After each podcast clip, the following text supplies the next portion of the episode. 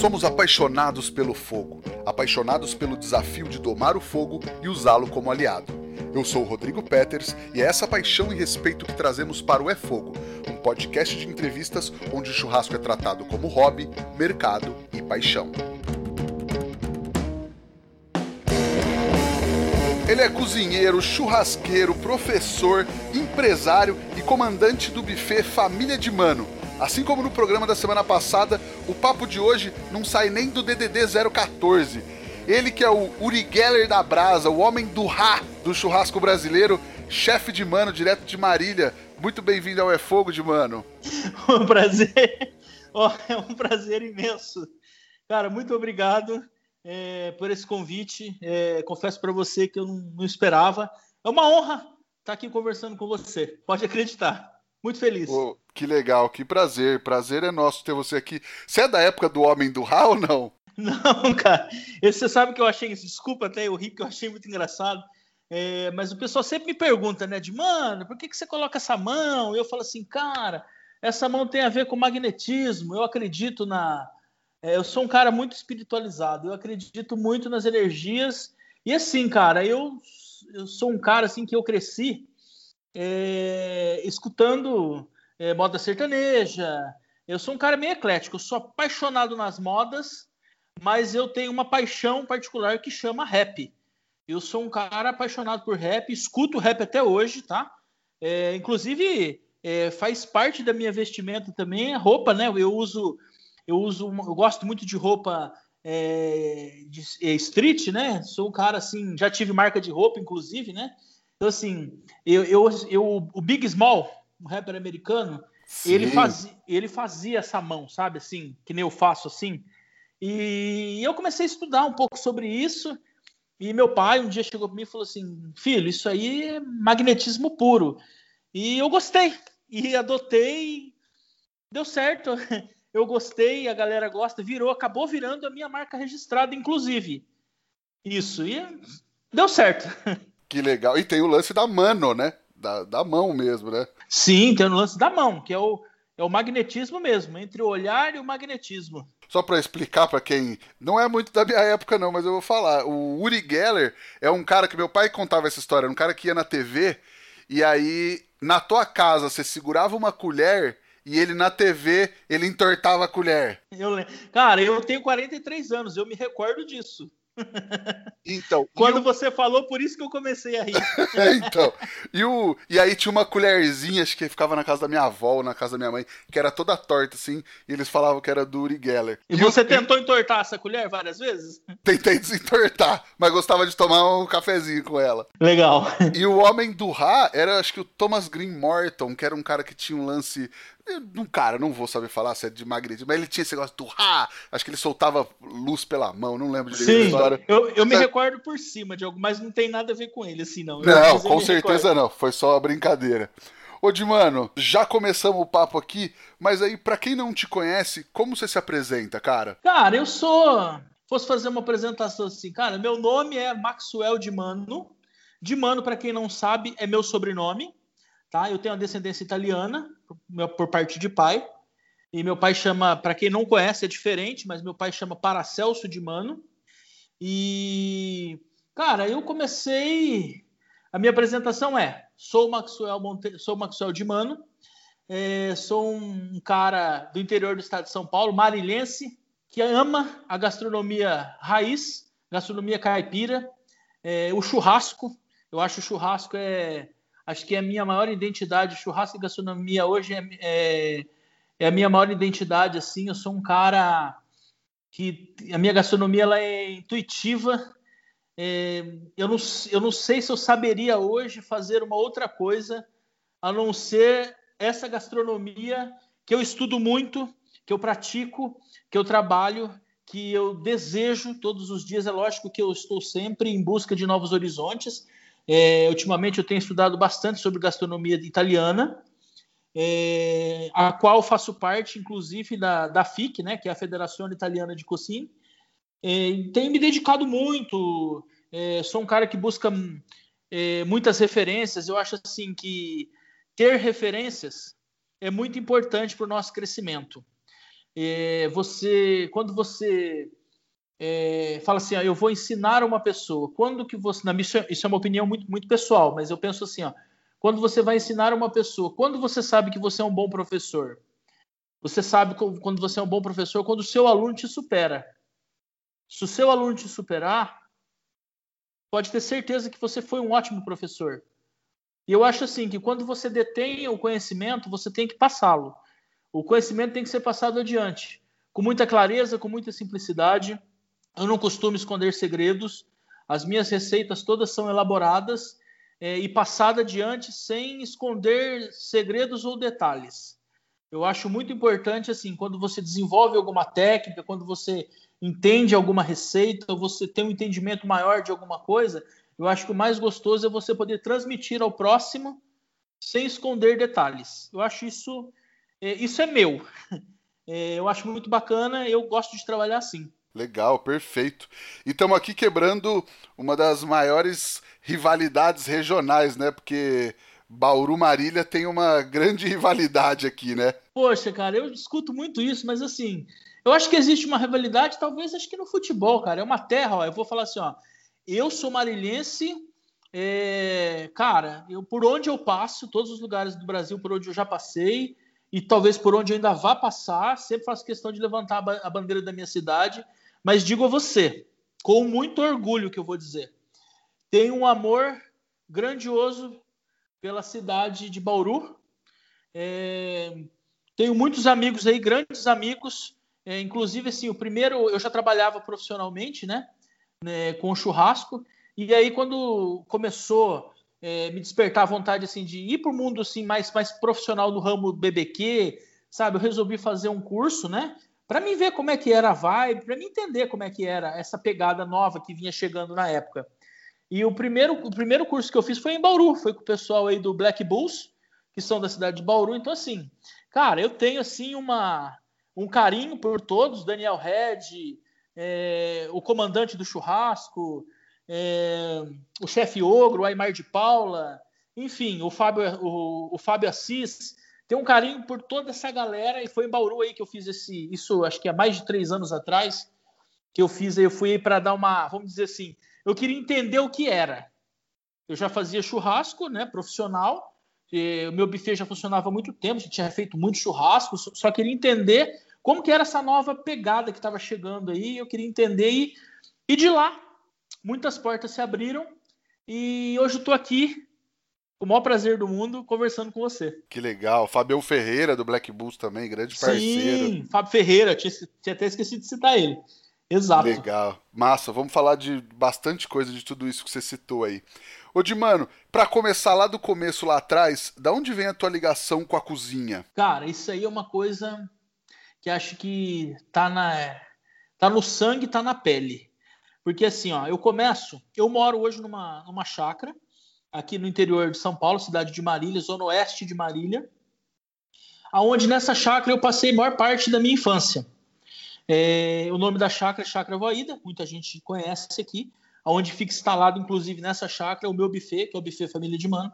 E eu cresci nessa época, minha avó morava eu, minha mãe, meu pai, minha irmã e meu irmãozinho, que hoje são todos grandes. E minha avó Ida e meu avô Max. Então morávamos todos nessa chácara. E a gente tinha aqui no fundo de casa, bem, eu tô aqui numa, para quem para tentar alguém tentar se localizar, eu tô numa sala de jantar conversando com você e saindo aqui tem uma garagem, do lado da garagem tinha um fogão a lenha e um forno caipira. Então, assim, a dona Ida fazia o quê? A dona Ida fazia algumas comidas para a gente nesse fogão a lenha. Cara, você imagina que, que é para uma criança e minha avó, minha avó, ó, minha avó Ida e o seu Paracelso de Mano são as minhas maiores referências no mundo da gastronomia. Você imagina para uma criança que já idolatrava a avó, foi criado com essa avó que fazia comida ali, aquela comida caseira, que o aroma e o, e o, e o, o aroma e o sabor é algo assim que até hoje eu me emociono, inclusive em lágrimas, porque é uma, é uma lembrança emocional gastronômica quando eu falo que me remete a muitas boas lembranças. Então essa avó fazia aquela comida, fazia lá aquele feijãozinho gordo, aquela feijoada, fazia aquela costela, ela fazia um franguinho caipira que eu confesso para você que se eu fizer mil vezes, eu ainda não vou conseguir fazer igual ela fazia. Minha avó tinha um amor, um, um cuidado, um requinte, uma simplicidade que cativava e motivava qualquer ser humano. Minha avó sempre foi de uma luz, de uma emoção, de uma simplicidade que tocava as pessoas. Minha avó trabalhou muitos anos, sabe? Em prol da caridade. Minha, mulher, minha avó sempre foi assim, um símbolo de respeito e de, e de, e de como seguir, de como que um homem tem que seguir na sua vida, como que um, uma pessoa tem que ter a sua conduta. Então, assim, minha avó me ajudou a, a moldar o meu caráter, inclusive. Então, assim, aí você cresce vendo aquela comida da avó. Aí a avó fazia duas vezes por semana pão caseiro. Fazia pão caseiro, colocava na folha de bananeira, levava no forno caipira, fazia pra gente rosquinha, bolachinha. Dona Áurea também, eu tive uma infância, Dona Áurea, minha mãe, tive uma infância muito privilegiada que minha mãe fazia todos a, toda a parte de biscoito, rosquinha, é, pão doce, bolacha, os doces, tudo foi minha mãe, Dona Áurea, que me ensinou a fazer até hoje, me, me ensina e me ajuda. Então, assim, essa minha infância foi muito rica, porque eu morava numa chácara, é, tinha muita comida caipira, assim, ao alcance, é, fora esse convívio, esse convívio sensacional com os meus irmãos, com a Maíra, que é minha irmã, com o Paracelso, que é meu irmão. Então, assim, foi uma infância que me dá muita saudade. E não tem como você não ficar é, vinculado à gastronomia, por quê? Já desde pequeno, com toda essa emoção gastronômica na família. Aí você começa a crescer um pouquinho. Aí o que acontece? O meu pai trabalhou muito tempo, meu pai viajava, meu pai administrava fazenda, umas aqui no estado de São Paulo, outras no Mato Grosso, lá no Pantanal. E aí, quando ele vinha, que às vezes ele ficava um período fora, é, quando ele chegava aqui na, em Marília, ele vinha com o isopor cheio de carne. E aí, quem ia para churrasqueira? Era ele e meu avô Max. Então, assim, eu ficava lá assim, ó, babando, vendo, sabe? Meu pai preparar uma picanha, vendo meu avô fazer um franguinho. Meu avô fazia um franguinho que era sensacional. Então, você vê assim, o avô fazendo, o pai fazendo. Aí você já começa a pensar o quê? Poxa, gosto disso. Aí comecei a me arriscar a fazer algumas receitas aqui em casa. Eu fazia. Teve uma época, foi muito engraçado isso na minha, na minha adolescência, cara. A gente, a gente morou um tempo na chácara e aí depois de um tempo a gente é, mudou para a cidade. A chácara continuava aqui, mas eu mudei com os meus pais para a cidade, assim. E aí a juventude, vários amigos, pessoal em casa, oh, vamos fazer uma macarronada. Pô, eu tinha esse meu lado italiano, assim, não, vamos fazer, passa aqui que eu faço. E aí juntava os amigos, juntava todo mundo lá em casa, morava no apartamento, o pessoal subia, fazia aquela macarronada, o pessoal dava risada, aí de final de semana a gente vinha para a chácara, fazia churrasco. E aí eu comecei a gostar ainda mais do churrasco, eu comecei a fazer o churrasco. Eu comecei a organizar, montar e servir a minha família. E aí a paixão começa a crescer. Você vê aquilo tomando forma, só que assim, ó, se eu falar para você que algum dia na minha vida eu pensei que eu fosse viver da gastronomia e do churrasco, eu nunca pensei. Nunca. Assim, é, apesar da paixão, nunca imaginei que um dia eu fosse conseguir prover o sustento da minha família com o meu trabalho. Assim, da, da gastronomia e do churrasco. Eu nunca imaginei. E assim, foi, foi acontecendo. É, passei essa fase, adolescência, aí é, eu, eu, comecei eu, eu, comecei a trabalhar muito cedo, né? Eu, meu tio tinha um escritório de, de engenharia, junto com outro amigo dele que tinha, que tinha um escritório de contabilidade. E eu fui, trabalhei de office, de office boy uma temporada com eles, acho que foi, se eu não me engano, foi de um a dois anos, eu não me recordo exatamente agora. E aí eu trabalhei como office boy, eu fui vendedor, é, trabalhei como vendedor de telemarketing. É, teve uma época que eu ajudava, tinha um amigo meu que era corretor, eu ajudava ele na, na, na, na parte de corretagem. É, já fui almoxarife. Cara, eu trabalhei assim com algumas coisas assim na minha vida assim. E, e aí eu passei, eu sempre nesse período já já, já fazia alguns. Eu não fazia eventos, fazia comida para a família, alguma coisa. Não era ainda nada muito formal. Fazia tudo para minha família e para alguns amigos. Nessa parte, nessa parte gastronômica. Aí o tempo foi, foi passando, aí eu, eu trabalhei mais em algumas coisas, aí eu conheci a minha esposa, aí a gente casou, teve um filho, tem um filho chamado Henrique, e aí que, o que, que acontece? Eu já tinha, nesse período quando, quando eu casei, eu já foi um período assim, logo logo que eu casei, foi um período assim de, de, de transição, né, financeira, eu digo, e foi um período meio, meio, meio complicado na minha vida, e eu tinha passado num concurso público, isso foi em 2006. Eu tinha passado no 2005 eu passei no concurso público, mas acho que eu assumi em 2006. No final de 2005 eu assumi. E aí eu comecei a trabalhar, só que assim, o dinheiro não era suficiente. E aí eu montei um buffet. Eu comecei a trabalhar com buffetzinho de churrasco, mas era coisa muito simples. O que, que a gente fazia? No começo, eu fazia assim, era eu e minha esposa, a gente, eu fazia comida junto com ela, me ajudava a fazer a comida. Aí a gente montava o salão. É, aí ela ia, ela ficava responsável para servir as comidas e eu ia fazendo churrasco e servindo a galera. A gente trabalhou assim bastante tempo, eu e ela. É, e aí eu fazia vários churrascos, o pessoal me contratava, quando você cobra, eu vou tal, vou lá fazer um churrasco e estava sempre interagindo com a galera. Aqui na cidade até pessoal de mais, mais da antiga me conhece mais, porque eu fiz churrasco para muita gente aqui na cidade de Marília. E aí o tempo foi, o tempo foi passando. É, eu fiquei, se eu não me engano, foi 13 anos como funcionário público. E aí as coisas começaram a acontecer. Eu vi. Um dia um amigo chegou para mim e falou assim: ele chama Bruno, esse amigo. Ele falou para mim assim: Ô, ô chefe, por que, que você não. não não, não, não, se alça mesmo, assim, vai, vai à luta, tipo, por que, você não começa uma carreira forte mesmo, assim, com churrasco? E eu não levei em consideração na época, né? Eu falei assim, ah, será? Acho que não. Enfim, deixei essa primeira dica que ele me deu, deixei passar.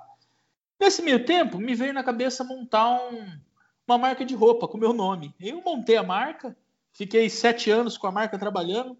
Um dia, cara, eu acordei. Eu falei da marca só para não perder, para vocês entenderem como é que o negócio aconteceu. Um dia eu estava sentado no balcão, estava lá na loja, estava no balcão, tinha uma loja, e aí eu pensei assim, cara, eu não estou feliz com tudo que eu estou fazendo. É, eu só sou feliz quando eu estou fazendo comida. Eu só me sinto realizado, só me sinto completo quando eu estou mexendo com a gastronomia. E eu falei: Você quer saber de uma coisa? Vou parar tudo que eu fiz até aqui e vou começar uma nova história. Do zero. Isso eu já tinha já um tempo de buffet, já tinha já muita história, já tinha feito muitos casamentos, que eu ainda faço, casamento, formatura, eventos. Então, assim, eu já tinha uma história com o meu buffet já bem, bem, vamos dizer assim, bem longa. É, um dia eu falei assim, não, mas eu eu quero só me dedicar a isso. Eu fazia o buffet, mas não era só o buffet que me completava. Eu queria viver só da gastronomia. E aí o que, que eu fiz? Eu fui comecei a estudar mais, comecei a, a procurar é, outros profissionais da área para mim estudar também, é, cursos, é, comecei a ler livros mais direcionados ao churrasco, à gastronomia. E aí eis que eu comecei a entrar no ramo. Comecei, comecei a trabalhar, comecei a fazer alguns, fiz alguns festivais, comecei a fazer algumas postagens no meu Instagram mais direcionada a isso e o negócio começou a acontecer e foi assim, aconteceu de uma maneira que eu nem esperava. É, quando eu me vi, eu já estava envolvido no meio do churrasco. Quando eu entendi assim, nossa, cara, onde eu tô agora? Puxa, agora eu tô aqui. E cara, é assim, dedicação. É, eu acredito eu tenho uma frase que eu acredito muito. É, eu sou um cara assim que tem várias frases, tá? Adoro escrever frases.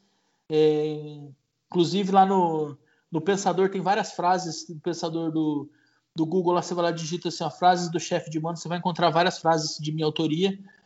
E eu nunca acreditei em sorte. Eu só acredito em trabalho. Então eu acredito que você precisa ter 1% de talento e 99% de transpiração. Isso eu sempre acreditei e por enquanto nada me fez mudar o meu pensamento. Eu acredito que todo aquele que trabalha, eu sou muito fã do Ayrton Senna, mas assim, Ele é uma das minhas referências. Eu sempre falo que pilotar carro de Fórmula 1, pilotar, pilotar Ferrari é fácil. Eu quero ver você pilotar uma Lotus com somente uma marcha e ser campeão. Então, assim, eu até me emociono quando eu falo dele, porque assim, ele foi uma das pessoas, cara, que no, no, eu passei por muitas dificuldades financeiras. E eu falo, só na hora que você tá sozinho, eu escutava muito ele, cara. Escutava muito essa frase que ele dizia, cara, que não importa como, não importa onde, não importa a sua condição financeira. Se você acreditar e trabalhar muito pelo que você deseja, um dia vai acontecer. Você pode acreditar nisso.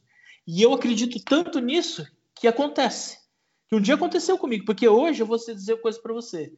Eu eu sou um cara muito muito muito determinado, me considero um cara trabalhador e sou um cara muito simples. E eu acho que a fórmula, é, eu acho que simplicidade, cara, não é uma coisa que você, não é uma não é uma dádiva. Eu acho que simplicidade é uma obrigação. Você ser humilde, você ser uma pessoa simples, você tratar as pessoas com educação, com cordialidade, com simplicidade, é uma obrigação nossa. E eu falo sem medo isso. É... Eu, desde pequeno, meu pai sempre falou para mim que a maior malandragem do mundo é ser humilde, ser simples. Que essa é a maior malandragem. Eu fui criado pelo seu Paracelso e pela Dona Aura para ser um cara humilde, um cara simples, para dar atenção a todos, não importe a hora que essa pessoa me procure que o ser humano de verdade tem que ser muito simples, que a gente dessa vida nós não vamos levar nada a não ser o que aprendemos nesse nosso plano espiritual. Demais, nossa, com certeza. E o cara falou para mim que era tímido, já foi matando umas cinco perguntas minhas que eu queria passar, já foi falando tudo já. Legal, ah, eu, é assim, ó, eu, eu, eu, eu, converso bem, mas assim, apesar das pessoas às vezes não acreditar quando eu falo, Rodrigo, é, ao passar dos anos, cara, eu tenho ficado tímido, cara. Pode acreditar nisso, cara. Eu tenho ficado, ó. Eu sempre fui um cara conversava muito, falava muito. E eu ando nos últimos tempos, isso de um ano para cá. Eu ando mais comedido com as minhas palavras, mais comedido com os meus atos. Eu ando escutando mais e falando menos. Isso é uma coisa que eu, que eu aprendi quando eu fiz teatro há muito tempo atrás, na escola do Beto Silveira eu aprendi que escutar é mais valioso do que falar. Eu tenho escutado muito. tenho aprendido muito também. Eu aprendo todos os dias. Ó, eu aprendo com os professores e aprendo ainda mais com os alunos e com as pessoas que estão. É... as pessoas às vezes falam assim: ah, mas. Às vezes, por exemplo, outro dia eu ministrei um curso e eu cheguei para a pessoa e falei assim: cara, muito obrigado pelo que você me ensinou. Aí ele virou para mim assim e falou: Como assim? Você é que me ensinou? Eu falei: Não, cara. Você não tem noção. Você me contou uma história sensacional da sua infância, da sua família, é, do quanto foi duro a sua luta para chegar até aqui. E essa foi a maior lição que você poderia me ensinar. Que eu acho assim que a gente aprende todos os dias com todas as pessoas. E eu vou dizer mais: eu vou morrer e infelizmente não vou conseguir saber tudo que eu gostaria de, de, Não vou aprender tudo que eu gostaria de aprender. Justo, que legal, cara. Eu penso muito assim também. Bom quando, quando as ideias seguem no, num caminho legal. E eu acho bastante isso também. A gente está sempre aprendendo, tem sempre o que aprender e aprender com todo mundo mesmo. Sim, eu concordo isso com você. Legal. Nesse começo da carreira, você falou que já sabia que era o churrasco, você foi estudar, você sabia que você queria seguir uma linha, era, era esse lance do, do churrasco. Acho que talvez naquela época era mais o churrasco tradicional mesmo, né, que você fazia. É assim, ó, quando, quando, quando eu comecei lá atrás com o meu buffet, é, eu tenho orgulho de dizer isso. A minha vida inteira eu fiz churrasco de tambor e espeto, tá? É, eu vinha fazer, eu vinha praticar a modalidade de, de, começar a fazer o churrasco, por exemplo, com parrilha, é, isso e, e, grelha, vamos dizer assim, é, faz que de grelha desses eu falo parrilha, uruguaia, é, argentina, é, de parrilha é, argentina, uruguaia, isso tem o que uns uns quatro anos, mas antes disso eu fiz eu fiz muito, mas muito, em grelha daquela moeda para casamento, 100, 200, 300, 400, 500 pessoas. é, churrasco de espeto, é, fiz muito churrasco, mas churrasco que a gente faz para casamento, que para mim não deixa de ser churrasco e não deixa de ser arte. Claro. Fiz muito churrasco com muito orgulho. Quando às vezes alguém me pergunta, fala, sim, sou churrasqueiro de tambor. Fiz muito churrasco de tambor com muito orgulho. Ajudei a sustentar minha família fazendo esse tipo de churrasco que eu tenho muito orgulho de fazer e faço até hoje. E eu, quando eu comecei, foi uma coisa muito, muito engraçada. Quando eu comecei no churrasco profissional, eu comecei como parrilheiro. É, eu fazia muito churrasco de parrilha, fui em alguns festivais, inclusive como parrilheiro.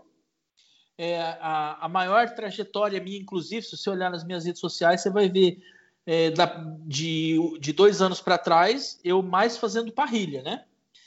E aí o que acontece? Eu comecei a ministrar alguns cursos, o pessoal me chamou para ministrar um curso, é, e eu fui dar o curso, de parrilha, inclusive. E aí, nesse dia, nesse curso, tinha um, tinha um amigo também que estava lá, que eu vou citar o nome dele, que é o Rodrigo Gibão. O Gibão estava ministrando esse curso lá. Junto comigo estava eu, Rodrigo Gibão e Rafael Zébio. A gente estava e, e, e, a pessoa que, no, que, nos levou, que também estava, estava junto com a gente ministrando o curso, é o chefe Carlos Honorato, que é lá da Paraíba, de Campina Grande. E aí, cara, eu comecei a observar o, o, o Gibão trabalhando com fogo de chão. E o meu, eu, eu, isso eu já falei em várias entrevistas. O meu primeiro, a minha primeira referência assim no fogo de chão foi o Gibão. E eu comecei a observar o cara trabalhando e eu comecei a gostar. Mas assim, eu já eu já estava trilhando um caminho, né, como como parrilheiro. Pensei comigo, mano, é uma técnica a mais de repente para lá no futuro a gente somar. E aí, com o tempo, foi, foi passando, eu ministrei alguns cursos, fiz alguns festivais, o negócio começou a ficar, é, vamos dizer assim, começou a ganhar corpo, e eu fui me apaixonando pelo fogo de chão. Mas assim, fui me apaixonando, eu fui arrebatado pelo fogo de chão, a ponto de ir, ir estudar mais a fundo, ir, mais a, ir, ir além, bus, buscar novas referências.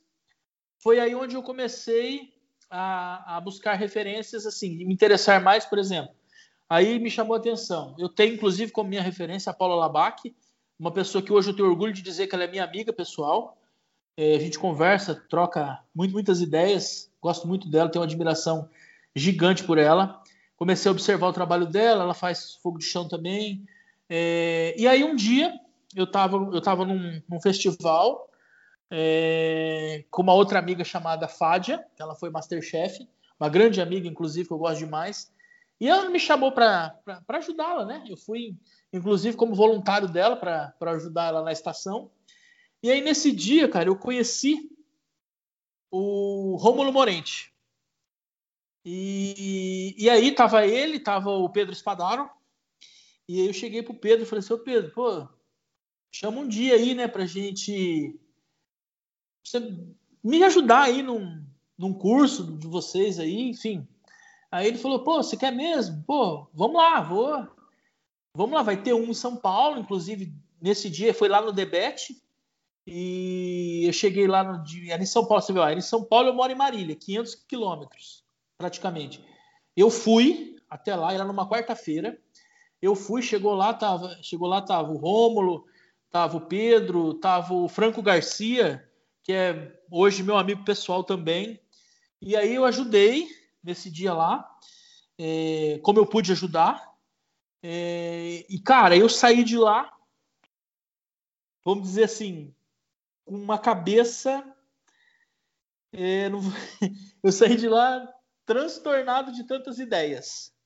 É, de tanta coisa que eu vi e eu já só que nesse meio tempo eu já vinha com algumas ideias sabe assim eu estava assim já pesquisando um novo jeito de fazer costela, sabe? Eu já tava já tava faltando alguma coisa. E aí nesse dia eu entendi algumas coisas, acho que faltava entender para essa técnica que eu estava elaborando, que eu estava pesquisando. E assim, já comecei na outra semana, eu já fui dar um curso, e aí era para dar um curso de parrilha, e o cara falou para mim assim: pô, precisava alguém passar a instrução de costela. Eu falei: eu, eu, vou, eu, eu faço.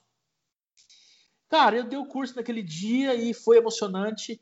E a galera toda se amarrou. E, E eu não consegui mais. Hoje, se você perguntar para mim assim, de mano, é, qual a sua área que você, qual a área que você atua?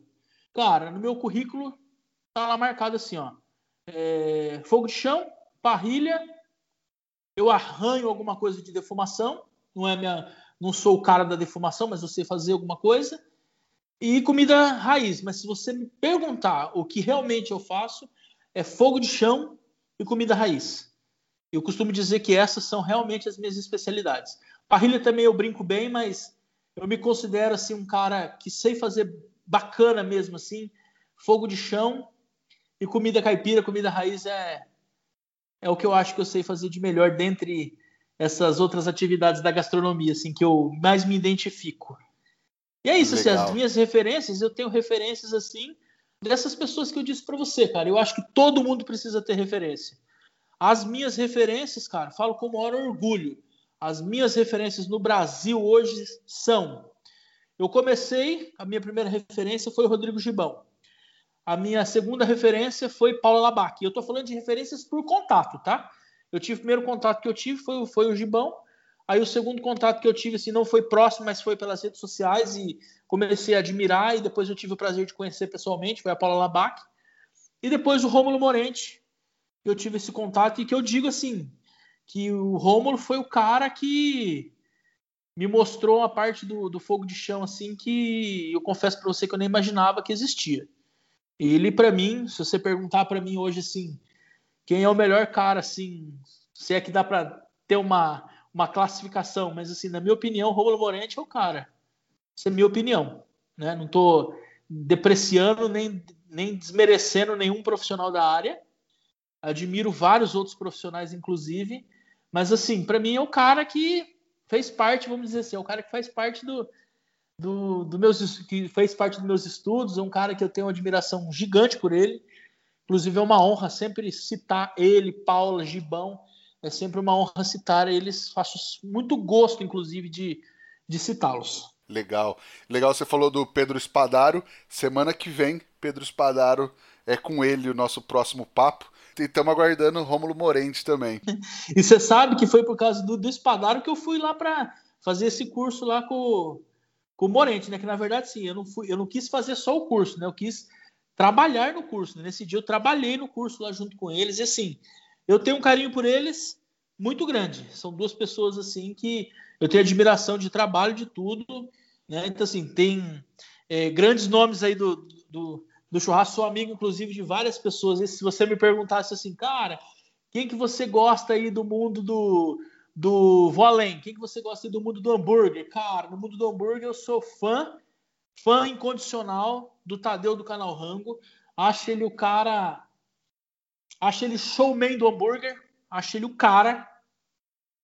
Se você falar de defumação aí, cara, vixe, é de defumação aí, quem que nós temos? Nós temos aí, minha opinião, tá? Nós temos aí é, Bruno Salomão, puta cara da defumação. É, Tive o prazer já ter, inclusive, de fazer uma live com ele. Um cara que tem uma propriedade, um cara que tem um estudo é, fora do normal, tirando a simpatia e a alegria dele. Realmente, né, cara? Um cara fora da curva, né? Um cara fora da curva. Paula Labac também, que é a rainha da brasa, sabe muito de defumação, betones, é, o Sandro Burgarelli, o Burga, que é meu amigo pessoal, um cara aí que eu tenho uma, admira uma admiração gigante, um cara que sabe muito sobre defumação. Então, assim, tem vários profissionais aí gigantes pelo nosso país. Nosso país é um celeiro de grandes profissionais da gastronomia. Não é à toa que a gastronomia brasileira vem crescendo dia a dia, ganhando um espaço, inclusive internacional, muito grande. Sim. E aí, cara, você tem essa técnica que você chama de técnica da costela termodinâmica. Como é que é essa técnica e qual que é a diferença é, da tua costela para uma costela de fogo de chão tradicional? É assim, ó. Hoje, no meu curso, é, eu falo sobre a costela fogo de chão, é, não só da técnica que eu vou falar, que é da termodinâmica.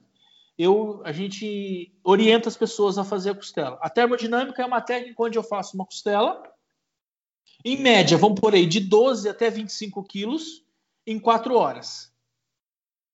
Tá? Esse, isso, eu vou explicar primeiro da termodinâmica. Então, a costela. Mas aí, se, se não fosse na tua técnica, em vez de 4 horas, ia demorar quanto tempo? Ah, de, de 6 a 12 horas.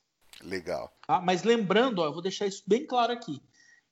Essa técnica que eu desenvolvi da costela da, da, da, da, termo, da costela da termodinâmica, é, e como eu tenho essa oportunidade do seu do, do espaço que você está me dando, é assim, ó. Eu, quando eu pensei nessa técnica, eu pensei o quê? Para potencializar e dinamizar tempo. Para, por exemplo, churrascaria, steakhouse, para quem trabalha com o comércio. Então, quando eu pensei, porque eu tenho comércio, eu tenho buffet, eu muitas vezes eu preciso fazer, e às vezes, cara, eu não, às vezes na correria, porque antes eu fazia tudo sozinho, agora nem tanto. Eu tenho hoje uma equipe, eu tenho o time de mano que está sempre comigo, pessoal que meus amigos e parceiros que somam junto comigo. Mas antes, cara, eu fazia tudo sozinho. Então, assim, imagina ter que assar carne, cuidar da costela, eu não dava conta de fazer tudo. Às vezes, mesmo em dois, era complicado fazer um casamento para 300 pessoas. Então, assim, essa técnica veio aqui. O que, que é? Isso muita gente me pergunta. O que é termodinâmica? Cara, a termodinâmica é, ela é uma parte da física que estuda as leis que reagem à reação entre calor. Entendeu? É assim, é, trabalho é um trabalho de outras formas de, de energia, mais especificamente uma transformação de um tipo de energia em outra. Então, assim, a disponibilidade de energia para a realização de trabalho e a, e a direção das trocas de calor. Então, o que, que é termodinâmica? Uma troca de calor. Então, por exemplo, quando eu vou assar uma costela, é, eu normalmente eu asso quando eu estou fazendo na termodinâmica, eu asso no carvão. Então, o que, que eu vejo? Eu vejo, por exemplo, o vento.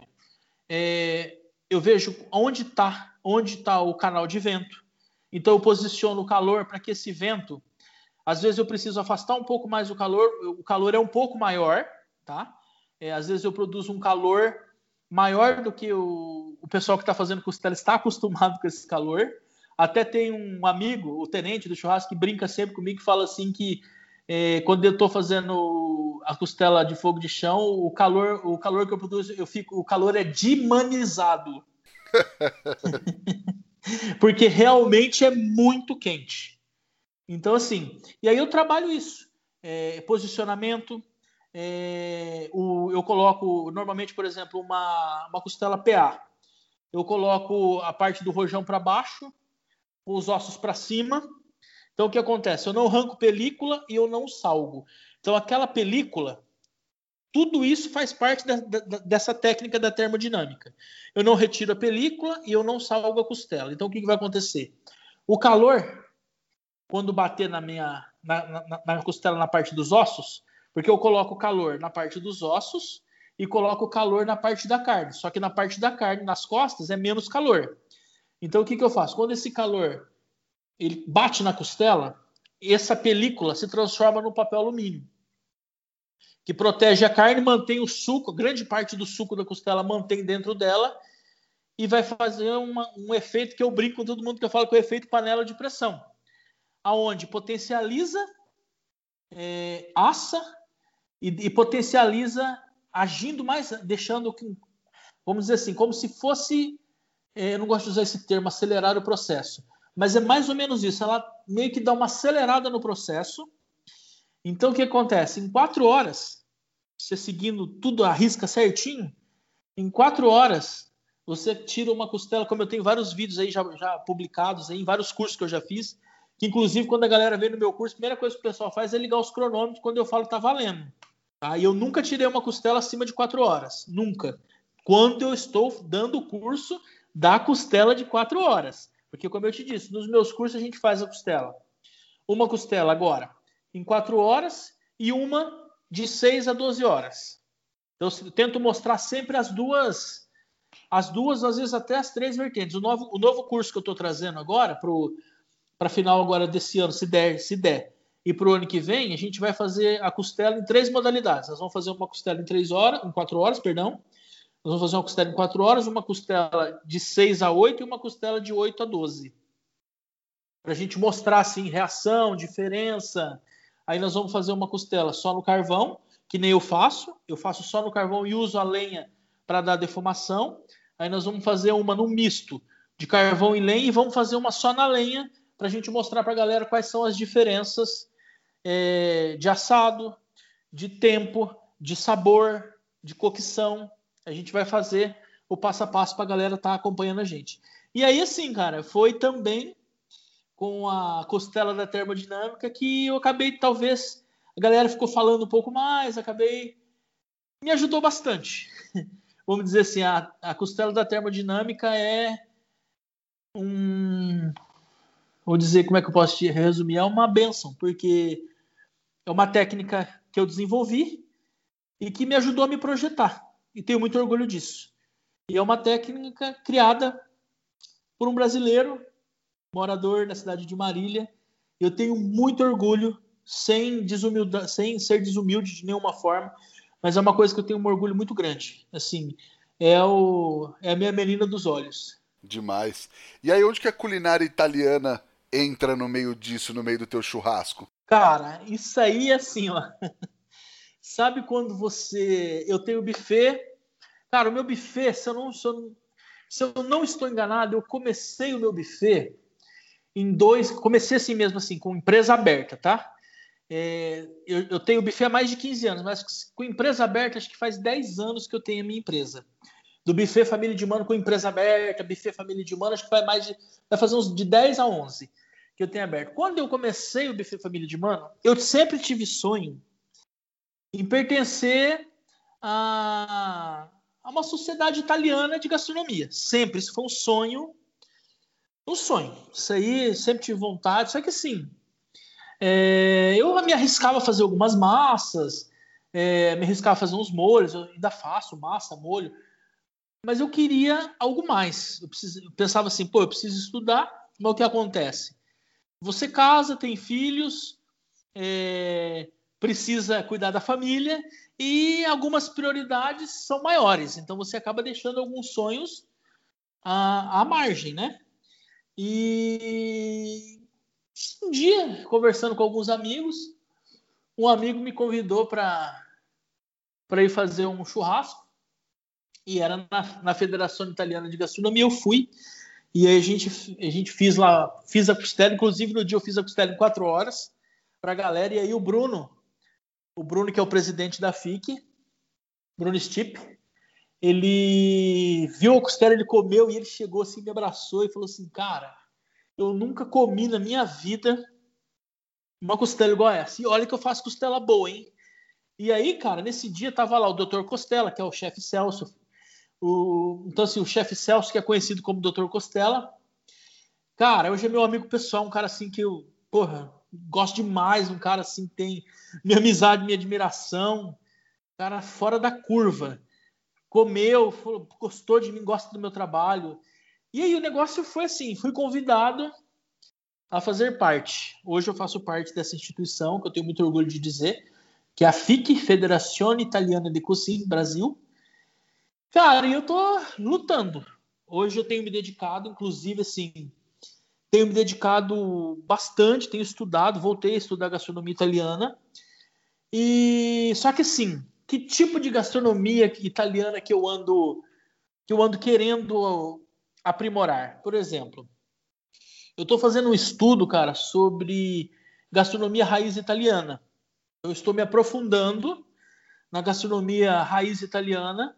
Para o ano que vem eu começar um projeto que ainda vai, vai ficar em off para a galera aí, mas é um projeto que eu estou desenvolvendo de, gastronomia, de gastronomia italiana raiz. Eu já faço a, a, a gastronomia raiz brasileira e estou partindo para essa nova modalidade aí, Estou estudando, já estou com algumas receitas, já inclusive já até escrita a punho já.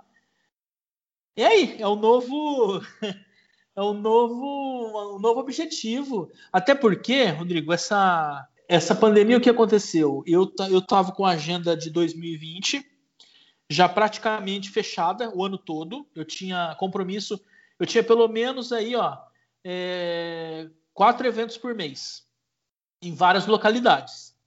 É isso fora o meu buffet. Isso eu falando só, de, só respectivamente relacionado ao chefe de mano e ao churrasco. É...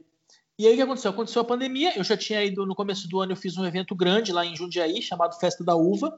Foi um evento que teve. Passou pelo evento 200 mil pessoas, né? Mas tinham várias pessoas. É, eu estava, por exemplo, com Costela Fogo de Chão, mas tinha muitos outros profissionais trabalhando nesse evento também. Nesse evento a gente, achou, a gente assou 3 toneladas e meia de, de, de, de costela. E aí eu já tinha feito esse evento, Aí eu tinha feito já dois Let's Grills. Eu tinha feito um Let's Grill, acho que foi um Let's Grill Sorocaba. O Let's Grill que é do meu amigo e irmão Rick Bolzani. Eu tinha feito em Sorocaba o Let's Grill. E aí eu tinha feito no final de, no começo de março, acho que foi dia 12 de março, se eu não me engano. Não, 7 de março, se eu não me engano, eu fiz o último Let's Grill em São José do Rio Preto. E aí, cara, o que aconteceu? Eu tive um problema na vesícula e eu precisei ser operado às pressas. E aí o que aconteceu? Eu fui operado, vim fazer recuperação em casa, e o que aconteceu? Veio a pandemia. E aí acabei ficando em casa. E aí quando você fica em casa, aí o que acontece? Acho que deve ter acontecido para quase todo mundo. É, muito, muito, muitos contratos foram adiados, cancelados. E aí eu fiquei naquela situação assim. Rodrigo, o que fazer? O que fazer se o seu ganha-pão é trabalhar com o público? Se o seu ganha-pão é é o contato. Eu faço churrasco, a gente está sempre em contato com todo mundo. O que acontece, o que você faz de sua vida quando você fica impedido de fazer isso? A gente precisa se reinventar. E isso é uma coisa, Rodrigo, que eu acho que, como diz a minha mãe, me falou isso hoje. Eu acho que isso é um talento, porque, cara, eu não tenho medo de errar. Assim como eu não tenho medo de perder. Porque você só consegue vencer quando você conhece o sabor da derrota. E eu tive muitos. E eu costumo dizer assim que entre sorrisos e lágrimas, agradeço por todas as lágrimas que saíram dos meus olhos, porque sem elas eu jamais poderia ter dado um único sorriso. Então o que aconteceu? Com essa pandemia, eu sentado em casa pensei comigo, o que eu vou fazer agora? Pensei comigo assim, pô, não tem muito o que fazer. Eu fechei algumas parcerias, já tinha alguns patrocinadores que corriam comigo. É, alguns saíram, outros ficaram e outros vieram. Então o que, que eu comecei a fazer? Falei, bom, vou começar a gerar conteúdo de vídeos, divulgar os meus, os meus patrocinadores, é, vou dar uma blogueirada mais forte. E aí começou a dar certo. E eu comecei, é, eu sentei na varanda aqui da minha casa, eu tenho um espaço aqui que eu até apelidei de Recanto Feliz, que é um espaço que eu montei assim debaixo das árvores, onde eu montei a minha cozinha, uma cozinha medieval, ao ar livre. E aí eu sentei ali assim com, com um livro de anotações, com um caderno de anotações que eu tenho, e estava marcado assim, ó. Isso já estava marcado já há algum tempo já. É, que saudade da comida da minha avó. E aí eu fiquei olhando aquela frase que eu escrevi, fiquei pensando assim, poxa, tá aí. Vou fazer comida que a vovó fazia. Vou fazer pão, vou fazer doce, vou fazer receita disso, vou fazer receita de comida caipira. Cara, eu comecei a fazer nessa pandemia. Faz receita. Cara, e eu tive uma receptividade gigantesca do, dos meus seguidores, da galera de, de fora, do Instagram, do Facebook, é, a própria família, alguns amigos que frequentam a minha. Alguns amigos que estão mais próximos de mim. Cara, começou a dar certo aí. E nessa pandemia eu tenho conseguido viver bem com a ajuda disso, dos meus vídeos, dos meus patrocinadores, mas estou sim com uma sede de voltar para o churrasco que você não é capaz de imaginar. A saudade de rever os amigos, de dar boas risadas e de fazer aquele churrasco arte que é o que me move. Que legal, pô, imagino a saudade. Cara, deixa eu te perguntar um negócio. Você, falou que tinha a grife de roupas, a loja de mano. Isso. A loja de mano vendia roupa de mano? Sim, é assim, ó. Eu, é, eu lancei uma marca chamada Grife de Mano. Que Mas você entendeu o trocadilho, né? Entendi, mas era. Ah, vou, tá. Eu sei, eu sei. é assim, ó. Eu, eu idealizei uma marca. Na verdade, foi assim: eu idealizei uma marca, não tinha o nome. Quando eu idealizei a marca, eu idealizei a roupa de início. Aí eu fui com um amigo meu, um amigo meu produzia a camiseta, e aí a gente sentou. O nome dele é, é Fabrício, o pessoal conhece ele como Fabrício Cyber. Ele também tinha uma marca de roupa, ou tem, desculpa, eu não me recordo agora, acho que ele tem ainda. Acho que chama Stomp, se eu não estou enganado. É... E a gente sentou para bater um papo, cara, e a gente começou a fazer algumas artes lá, e ele falou, que nome você vai pôr? Eu sentei, fiquei mudo um minuto, falei, ah, sei lá, põe de mano. Eu falei, mas é seu sobrenome. Eu falei, ah, põe esse nome mesmo. Mas, mas será? Eu falei, prega o pau, põe isso aí mesmo. Aí ele pôs. E aí, cara, eu comecei a vender. E eu vendia, cara, é muito engraçado isso, que eu vendia, eu tinha uma Pali Candy na época, e eu enchia, ele fazia as camisetas para mim, eu enchia o porta-mala de roupa e eu saía vender de porta em porta, cara. Tenho muito orgulho disso, tenho muito orgulho dessa história. Eu saía, batia de porta em porta vendendo, vendia nos postos de gasolina. Cara, e o negócio começou a pegar corpo. Aí eu abri uma empresa, é, aí, aí quando eu fui abrir empresa, eu trabalhei sozinho durante três anos. Aí o negócio começou a pegar corpo, uma, uma grande empresa, tinha uma grande plataforma daqui de Marília, que era uma das maiores da América Latina. E o cara era meu amigo, me chamou para vender as camisetas lá. E esse a gente vendeu muita roupa, cara. E aí a gente começou a ganhar visibilidade, porque a plataforma era muito grande. E aí a marca começou a ganhar destaque, sabe? Vários artistas usaram nossa marca. Aí eu chamei meu irmão, meu irmão veio ser meu sócio. E quando a gente abriu a loja, minha mãe veio ser, veio ser nossa sócia. Então a gente virou três sócios na marca, na época. Né? E aí, o dia que eu resolvi sair, aquela história que eu contei anteriormente, que eu resolvi largar tudo para tomar da gastronomia, eu deixei tudo para o meu irmão e para minha mãe. Então, assim, minha mãe e meu irmão que tomaram conta do, daí para frente, eu, eu só fiquei realmente a me dedicar a só, a só gastronomia. Mas a marca era, era uma marca streetwear. É, era uma marca, assim, direcionada para a galera que gosta de hip hop, para a galera que anda de skate, então, assim, inclusive, se a galera descer meu Instagram lá embaixo, vai ver muita foto minha, é, inclusive, que é um estilo ainda que eu, eu ando, inclusive, tá? A galera às vezes me vê assim, é, vê eu gravando bastante vídeo sertanejo, porque o sertanejo é a minha essência, é a minha raiz. Eu amo demais. Eu escuto no meu. Inclusive, o pessoal falou até para mim desligar o Zezé de Camargo Luciano no meu celular, que tá difícil. Que só toca Zezé. Só que eu cresci escutando os caras. Sou fã dos caras. Sou fã do Zezé. Então, assim, só que eu tenho uma raiz muito forte. Eu sempre fui um cara que admirei e admiro até hoje e gosto do rap. Tanto é que eu tive o prazer, assim, a honra, tenho a honra de dizer assim, eu sou amigo e irmão do Big da Godoy, que é um rapper de São Paulo.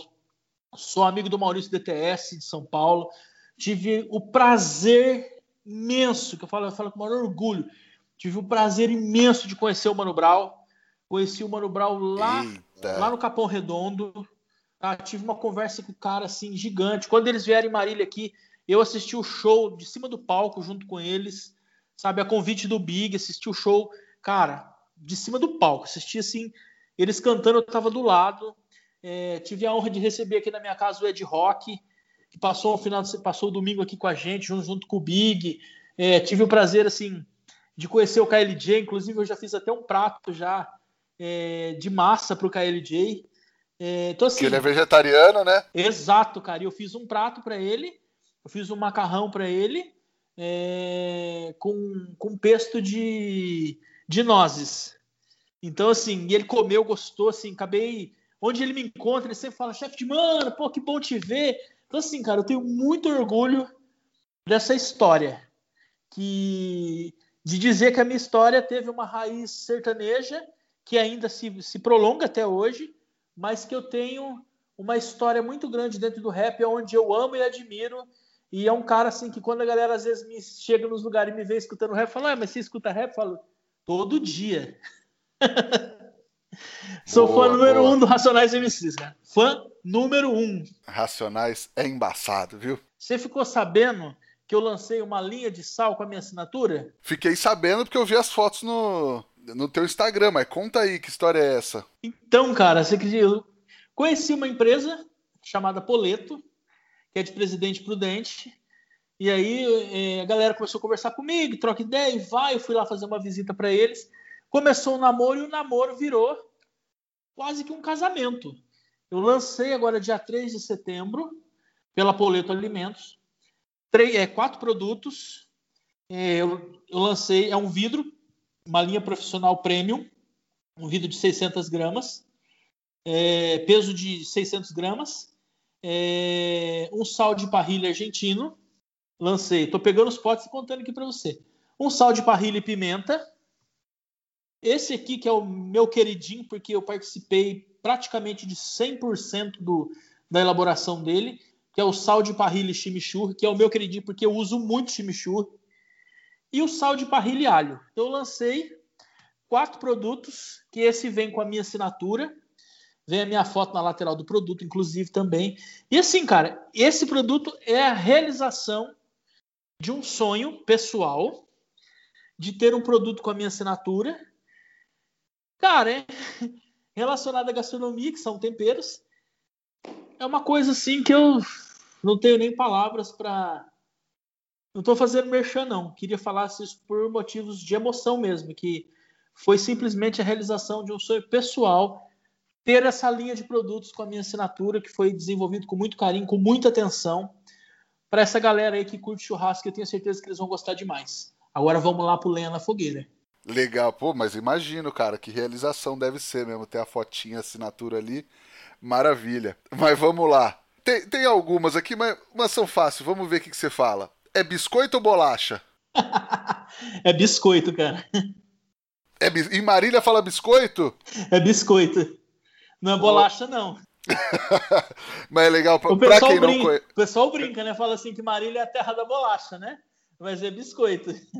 É, Marília tem cheiro de bolacha, né, cara? Tem, cara. Você entra aqui na, na entrada de Marília, no portal, você tá vendo aqui de, de Bauru, Bauru Marília, Ourinhos Marília. Você já entra aqui, primeira coisa que você sente é o cheiro da bolacha da fábrica Marilã. Quem conhece nunca esquece. Eu fiz o merchan aí pro. E eu vou falar que você falou é o cheiro da bolacha, então não sei se é tão biscoito assim. não, mas é uma brincadeira que a gente fala, é o cheiro da bolacha, mas é biscoito. Ah, é. E tem, eu tava falando daquela rivalidade, os bauruenses chamam os marilhenses de bolacheiros e os marilienses e outros rivais do basquete também chamam os bauruenses de lancheiros. Que pra mim tá, pra mim tá bom. Ser lancheiro, ser bolacheiro tá bom também. Aí é a terra do lanche, né? Exatamente. Não, mas Bauru, cara, ó, tirando, tirando que o futebol daqui de Marília é melhor do que o do Bauru, o resto tá tudo certo. Agora não dá para falar muito de nenhum dos dois, viu, cara? Não, mas é Agora... é brincadeira, cara. Ó, as duas cidades são incríveis e ponto. Sim, gosto muito de Marília também. Já fui muito para Marília a trabalho e eu é uma cidade que eu gosto bastante mesmo. Mas vamos, vamos para outra de mano. Boné trucker ou a barreta? Puxa, agora a pergunta doeu, hein? Ó, mas eu, mas eu não tenho medo de responder, cara. É, a barreta. Eu uso bastante truck, mas ó, a minha preferência particular é a barreta Gang Style. Justíssimo. Então vamos para nossa pergunta de um milhão de reais. O que, que o fogo significa para você, cara? O fogo é minha vida. O fogo é minha história.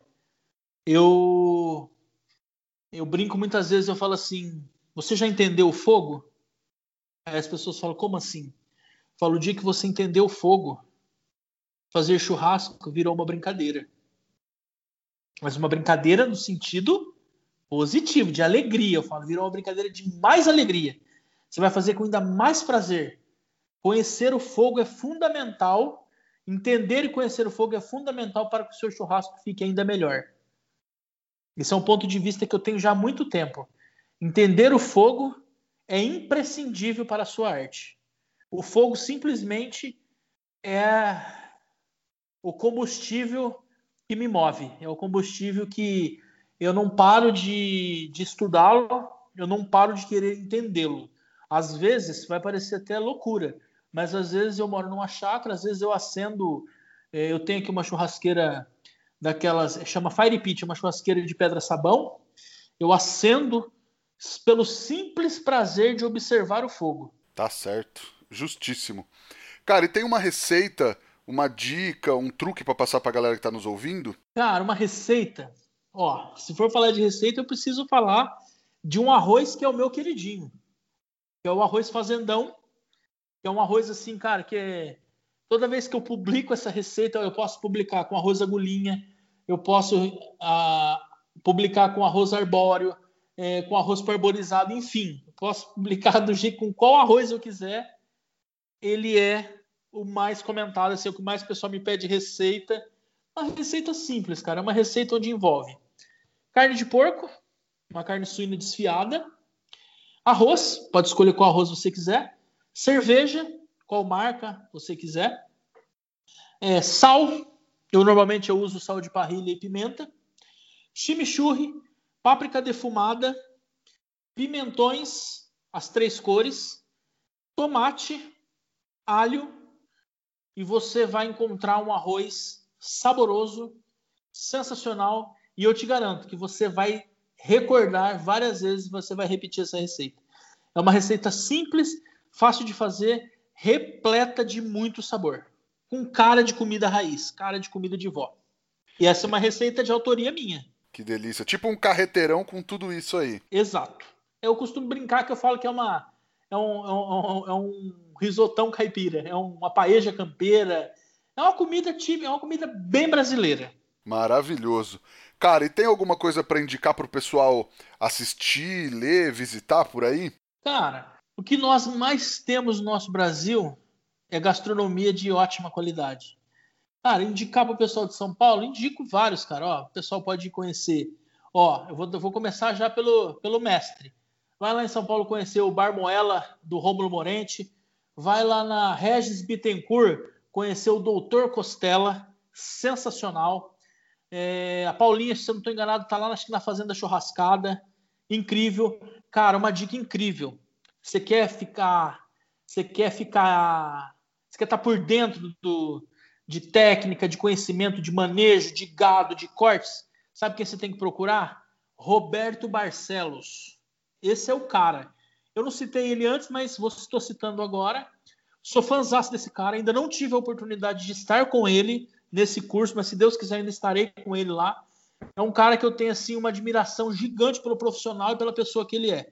Minha dica é Roberto Barcelos passa por lá, esse é uma, é uma das dicas, fora os outros lugares onde eu já disse aí que pro pessoal passar. Aqui do interior, cara, cara, aqui do interior, deixa eu ver se eu me recordo aqui assim agora de cabeça que você, você me falou.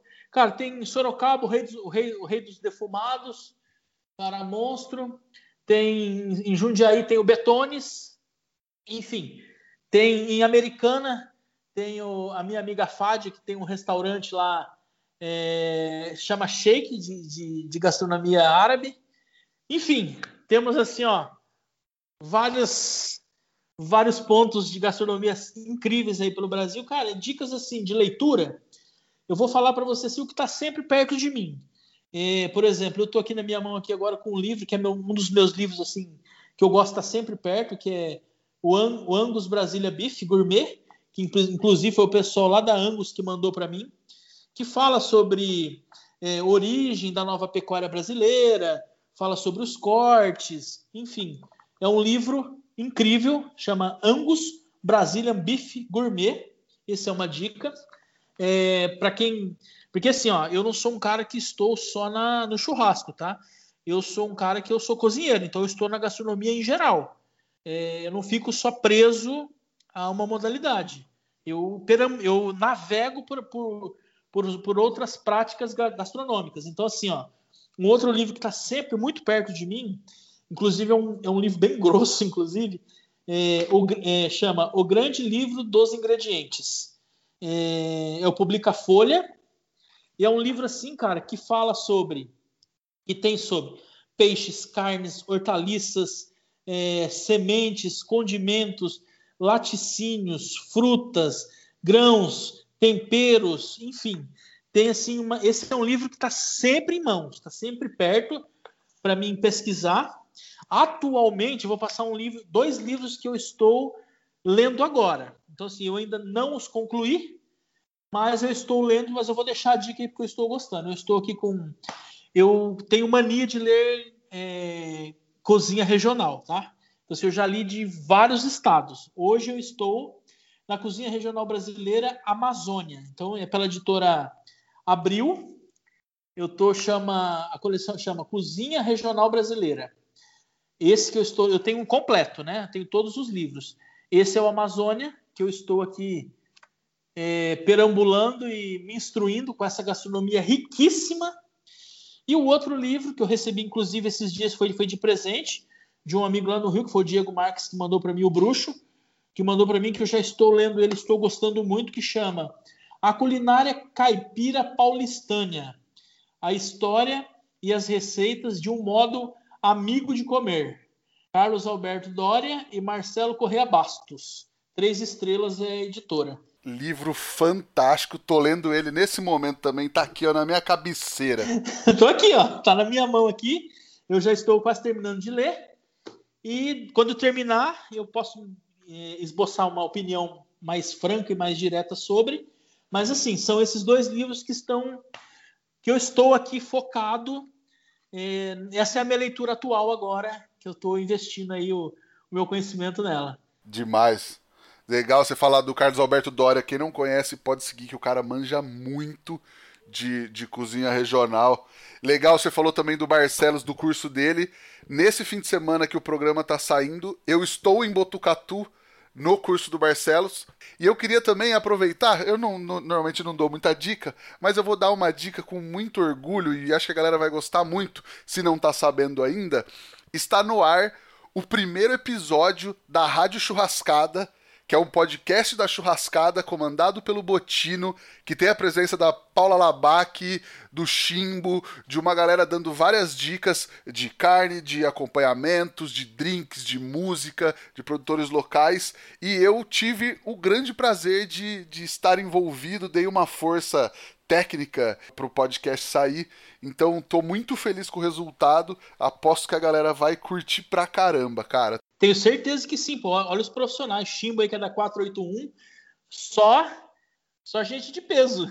Ó, e eu quero deixar uma dica aí pra galera também. É o seguinte, ó. Meus cursos estão voltando aí, ó. Galera que tiver interesse, só me chamar pelo, pelo, pelo Instagram. O ano passado, cara, eu tive. Muito, muito orgulhoso. O ano passado, eu, se eu não estou enganado, eu ministrei, foram, acho que foram 15 cursos, se eu não estou enganado, foi 15 ou 16 e todos os cursos com casa cheia. E esse ano a gente, eu estou me programando para um curso aí, a gente ainda não sabe se ele vai poder acontecer ou não. Mas enfim, galera que quiser fazer o curso com o de mano, entre em contato com a gente aí que logo menos a gente vai ter muita novidade. Eu vou estar lançando em breve os meus cursos online, deixar registrado para a galera aí. E logo menos vem YouTube e os cursos online. Eita, isso que eu ia te perguntar. Onde que a galera te acha nas redes sociais, YouTube, para fazer curso, para tudo isso? Onde que te procura? Ó, eu, eu começo a gravação do curso online agora a partir do dia 20 de setembro. Eu acredito que até, vamos por aí uns 30 dias, acredito que até dia 20 ou 25 de outubro do mês que vem o curso deve estar. Tá, vamos por aí em novembro, acho que até novembro deve estourar o curso online. E o YouTube, cara, tá faltando só um detalhe outro. A gente já gravou, eu já tô com. Isso eu posso adiantar, eu já tô com alguns programas gravados, já prontos, já inclusive já estão até editados. Só estou aguardando só a empresa que, que toma conta disso, que vai estar tá fazendo os últimos ajustes para a gente soltar. Mas eu acredito que em outubro deva sair o YouTube. É... E a galera quiser me encontrar, cara, hoje assim, ó, o... é só entrar lá no arroba de mano oficial, que é o meu Instagram. Cara, estou à disposição de todos. Vai ser simplesmente uma satisfação bater um papo e conversar com todos que me chamarem lá. Como eu já respondo todo mundo, vai ser uma honra mais essa galera que estiver chegando aí também. Pode contar comigo que eu estou sempre à disposição aí. Perfeito. O nosso Instagram é o arroba é fogopod, o meu Instagram é o arroba rodrigopeters, underline, e o nosso e-mail é o efogopodcast.gmail.com. Galera já sabe, ajuda a gente a espalhar a palavra do fogo, pega o link, manda no, nos grupos de churrasco, manda pros amigos, dá uma força pra gente. De mano, cara, puta, que legal, cara, que papo massa, adorei, adorei trocar essa ideia contigo. Poxa, cara, eu que agradeço, cara, ó, é eu falo do fundo do meu coração, realmente fiquei emocionado. Obrigado por você ter lembrado de mim, é, ter me convidado para essa entrevista. É, eu não, não, não é muitas vezes que eu, que, eu, que eu consigo falar assim, ter essa oportunidade de estar falando assim, abertamente, assim, num programa que nem o seu, assim. Fiquei muito lisonjeado com, com, com o convite. E assim, cara, vou deixar uma frase, que essa é uma frase que eu fiz que fala muito sobre mim. É uma frase que muita gente usa, muita gente conhece, e fala simplesmente assim: ó, a gastronomia alimenta o corpo e a alma. Essa é a frase que, inclusive, está tatuada no meu corpo. Tudo começou com essa frase e eu estou aqui porque eu acredito nela. E é isso. Gastronomia para mim não é só um modo de vida, é a paixão que me conduz. Maravilhoso. Cara, brigadão mesmo pelo papo. Valeu. E para todo mundo que ouviu até agora, também agradeço e até a próxima semana. Tchau. Até mais. Fiquem todos com Deus. Tamo junto, Rodrigão. Um abraço e é nóis.